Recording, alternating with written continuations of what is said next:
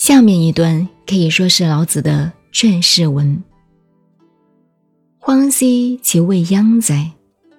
荒是形容词，像荒原大沙漠一样，面积广大无边，永远没有尽头。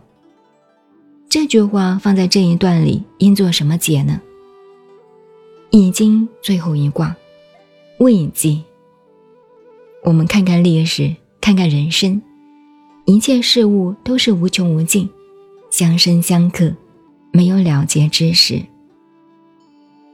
明末崇祯年间，有一个人画了一幅画，上面立着一棵松树，松树下面一块大石头，大石之上摆着一个棋盘。棋盘上面几颗疏疏落落的棋子，除此之外别无他物，意境深远。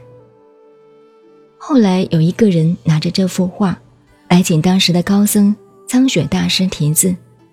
苍雪大师一看，马上提起笔来写道：“松下无人一绝残，空山松子落棋盘。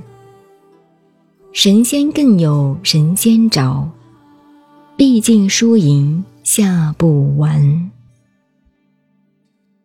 这一首诗一个方外之人超然的心境，将所有人生哲学、历史哲学、一切的生命现象都包括尽了。人生如同一局残棋，你争我夺，一来一往。就算是传说中的神仙，也有他们的执着。